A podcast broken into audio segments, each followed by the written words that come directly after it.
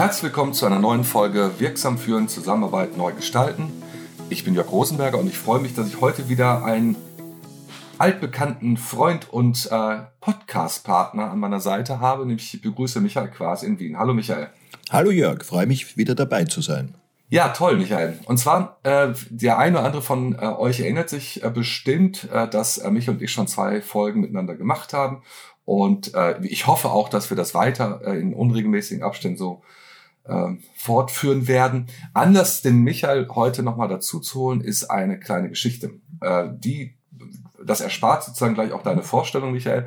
Äh, Michael Quas und ich ähneln sich, äh, uns ja schon relativ stark in unseren äh, Profilen. Äh, der Michael ist Organisationspsychologe, ich bin Soziologe, wir sind im ähnlichen Alter, wir äh, machen ähnliche Aufträge. Ähm, der Michael ist mehr international noch unterwegs und es gibt einen äh, Teil seiner Historie, den ich nicht habe, nämlich er hat lange Zeit für ein äh, bekanntes Beratungsunternehmen gearbeitet, nämlich Coverdale. Und warum ich das erwähne, das äh, ergibt sich aus dem Inhalt des heutigen Podcasts, nämlich wir werden über die sogenannte Coverdale-Zielscheibe sprechen.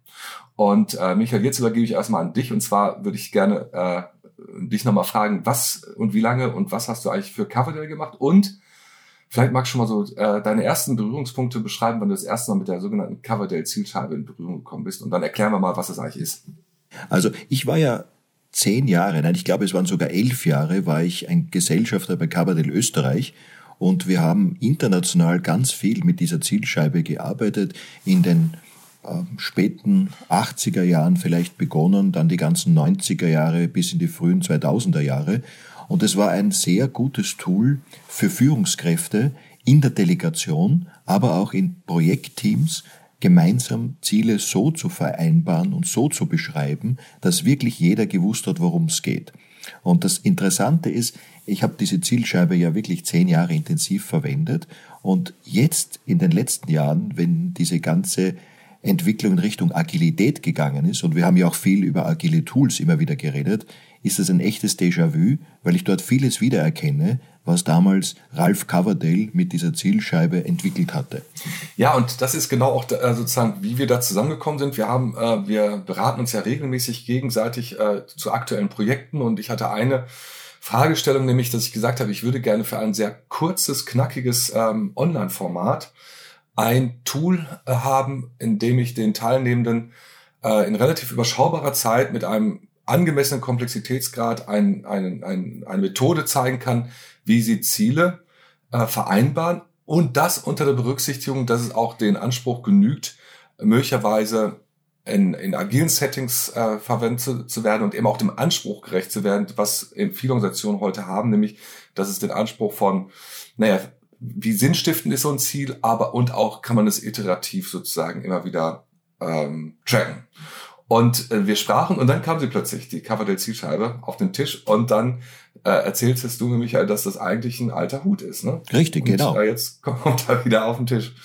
Der, der alte Hut. Genau. Und ich bin, bin nach wie vor also wirklich begeistert von diesem Tool, weil es so einfach ist und gleichzeitig aber die ganze Diskussion über Ziele unglaublich fokussiert. Also wir, wir, haben ja, wir haben ja immer wieder das Problem, dass wenn wir sagen, was ist unser Ziel, dass dann Menschen an unterschiedliche Aspekte von Zielen denken und dadurch einfach die Kommunikation oft schwierig ist oder missverständlich. Und mit der Zielscheibe können wir das einfach wirklich gut einnorden und auf den Punkt bringen. Wir haben ja einfach vier Faktoren oder vier Einflussaspekte von Zielen, die es gilt genauer anzusehen. Wir müssen wissen, was rauskommt. Genau, ich würde mich sagen, damit wir die, äh, unsere Hörerinnen und Hörer nicht länger auf die Folter spannen, lass uns doch mal erzählen. Michael, leg doch einfach mal los. Äh, welche vier Aspekte haben wir denn? Gerne. Also zunächst mal ist es wichtig zu wissen, was genau und konkret soll bis zu welchem Endtermin hergestellt werden. Da geht es um das Endergebnis. Also wir müssen konkret beschreiben können, was wollen wir am, um vorliegen haben. Wenn wir das beschreiben können, dann müssen wir uns als nächstes überlegen, wer braucht denn das eigentlich? Also wer ist der Endbenutzer dieses konkreten Ergebnisses? Und gibt es vielleicht noch andere Stakeholder, die ein wesentliches Interesse daran haben, dass dieses Ergebnis eben zu einem bestimmten Zeitpunkt vorliegt?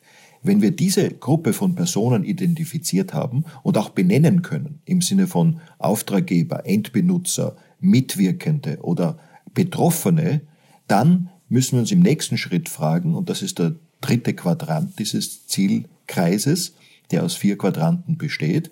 Dann müssen wir uns überlegen, wozu wollen eigentlich diese Personen oder Personengruppen dieses Endergebnis? Was ist deren Sinn und Zweck? Was ist deren strategische Absicht dahinter, genau dieses Ergebnis und kein anderes Ergebnis anzustreben? Und aus diesen unterschiedlichen Motiven, Sinn und Zweckformulierungen können wir dann den vierten Quadranten ableiten, nämlich woran konkret messen wir dann, dass dieses Endergebnis das Richtige ist für diese Stakeholder oder Stakeholdergruppen. Das heißt, wir haben damals einfach von dem Begriff gesprochen, Fit for Purpose. Und wir haben heute immer diese Purpose-Diskussion in Unternehmen, also was ist der Sinn und Zweck? Und wir müssen diesen Sinn und Zweck ja auch im Unternehmen runterbrechen und organisieren. Wer leistet welchen Beitrag zu dem übergeordneten Sinn und Zweck? Und das hilft, die Zielscheibe zu organisieren. Genau. Und äh, wenn man jetzt mal nicht wüsste, dass es äh, schon äh, Jahrzehnte alt ist, diese Zielscheibe, dann könnte man das äh, Modell auch noch ganz anders verkaufen. Man könnte ja. sagen, am Anfang steht das, ne, was, was soll man machen? Dann Purpose, also Sinnstiftung, ganz wichtig. Ich glaube, das ist etwas, worauf man früher zumindest so explizit nicht so viel Wert drauf gelegt hat. Ja, also e-, einerseits ja, andererseits aber auch, äh, wir haben noch, wir wissen ja aus der Geschichte der Motivationspsychologie, dass gerade Sinn und Zweck Menschen extrem motiviert. Und die Frage ist, welchen, den unmittelbaren Sinn oder den eher weitergelagerten Sinn gilt es jetzt zu verfolgen und wie viel davon muss ich anderen kommunizieren, damit sie wirklich den Sinn verstehen und dadurch auch motiviert sind. Wenn man das jetzt so sieht, äh, Michael, dann kommen einem ja zumindest so Fantasien, zumindest mir. Das erste, was mir kam, auch rein sprachlich, war natürlich, äh, man spricht von Objectives bei dem Endergebnis, ne? man spricht von Key Results ne? und dann hat man eigentlich relativ schnell das, was gerade sozusagen äh, ja sehr en vogue ist, immer noch OKR. Also eigentlich kann man sagen, äh, was die Zielscheibe ist der äh, legitime Vorfahre vom OKR, zumindest in gewissen Aspekten. Absolut. Also das, was wir jetzt mit dem OKR-System als zyklische, immer wiederkehrende Zielüberprüfung und Zielneuformulierung sehen, ist nichts anderes als für mich die konkrete Weiterentwicklung dieser Logik der Zielscheibe. Und wir haben ja auch noch ein anderes agiles Tool, das immer wieder auftaucht in letzter Zeit, nämlich das Impact Mapping. Und in diesem Impact Mapping haben wir genau das Gleiche. Das super Spannende für mich ist, dass das für mich wirklich immer wieder das Zurückgreifen auf alte, lang bewährte Themen ist. Im Impact Mapping versuchen wir auch zu überlegen, welchen Beitrag im Sinne von konkreten Ergebnissen leistet unser Projekt oder unsere Abteilung für übergeordnete Geschäftsziele. Und dann überlegen wir uns auch als nächsten Schritt im Impact Mapping, und wer ist denn der Empfänger dieser konkreten Beiträge und Ergebnisse? Wer braucht denn diese Leistung und wer sind die Stakeholder, die damit zusammenhängen? Also auch da wieder haben wir zwei völlig aktuellen Tools genau diese Dinge, die wir hier schon aus den letzten 20, 30 Jahren erkannt haben. Und ich denke mir immer wieder, das hat wohl was vielleicht mit den Anwendern zu tun und dem Alter der Anwender. Wir beide sind ja schon ein bisschen älter und haben einfach auch schon mehr gesehen. Und wenn wir jetzt mit äh, der Generation Z arbeiten zum Beispiel, dann haben die oft gar keine Ahnung von den Tools, die es vor 20, 30 Jahren gegeben hat jetzt müssen wir uns ganz, ganz genau überlegen, ob wir diesen Part drin lassen oder rausschneiden. ich bin dafür, wir lassen ihn drin, ja. äh, weil das ist ja nicht böse gemeint, aber vielleicht nochmal der Deutlichkeit halber für die, die es jetzt natürlich nicht vor Augen haben. Das, äh, dieses Impact Mapping ist letztendlich auch die Beantwortung folgender Fragen, nämlich warum, wer, wie und was. Genau, ganz genau. Und das wird dann sozusagen durchgegangen. Michael, äh, hast du eine praktische Erfahrung mit dem Impact Mapping, äh, was du vielleicht kurz und knackig erzählen kannst? Äh? Ja, es gibt ein Beratungsprojekt, in dem ich gerade eingebunden bin. Da geht es um die Agilisierung einer großen österreichischen Bank, die sehr stark auch in Zentral- und Osteuropa tätig ist. Und die verwenden das Impact Mapping als eins ihrer zentralen Tools, um agile Organisationen anzustoßen. Das heißt, deren Überlegung ist immer wieder, wie gestalten Sie Ihre Organisation so, dass Entscheidungen schnell und von wenigen an der Peripherie getroffen werden können und dass da nicht sozusagen große hierarchische Komitees immer wieder damit befasst werden. Und dieses Impact Mapping verwenden die eben dazu, sehr schnell auf den Punkt zu kommen, worum geht's eigentlich und wer muss jetzt eingebunden werden in diese Entscheidungsfindung für dieses spezifische Projekt oder Vorhaben. Jetzt könnte man ja fragen, du bist ja als äh, Berater maßgeblich vielleicht auch an der Methodik beteiligt, äh, weshalb Impact Mapping, warum nicht äh, Zielscheibe oder weshalb nicht OKR? Also gibt es da eine qualitative Kriterien, nach dem man das entscheiden kann oder sollte? Nein, ich denke, in dem Fall, den ich jetzt gerade geschildert habe, ging es einfach darum, was hat sich im Laufe der Zeit durchgesetzt. Also so ähnlich wie wir das aus dem, aus dem ursprünglichen Spotify-Modell kennen, verwenden die sowas wie Cross-Pollination. Also welche Methode verwenden die meisten ihrer agilen Teams? Und da die meisten Teams dann aus irgendeiner Erfahrung heraus gemerkt haben, dass Impact Mapping funktioniert bei ihnen wirklich gut, hat sich das dort als de facto Standard durchgesetzt.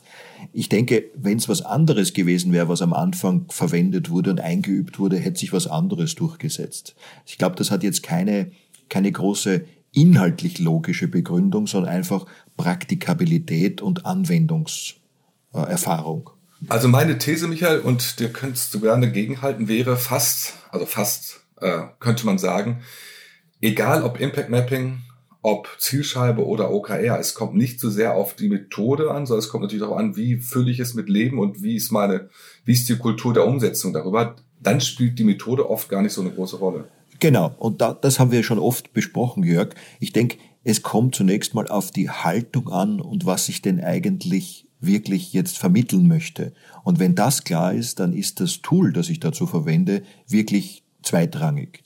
Jedes Tool, das dann hilft, diese Haltung, nämlich zum Beispiel Ziele transparent zu machen für die Beteiligten, die daran arbeiten sollen und gut so zu formulieren, dass alle wissen, worum es geht. Wenn das als Prinzip wichtig ist, dann finden wir schon das richtige Tool dafür. Vielen Dank, Michael. Ich glaube, das war ein ganz spannender, kurzer Ausflug äh, in die äh, Welt der Modelle zur Zielvereinbarung und Zielgenerierung.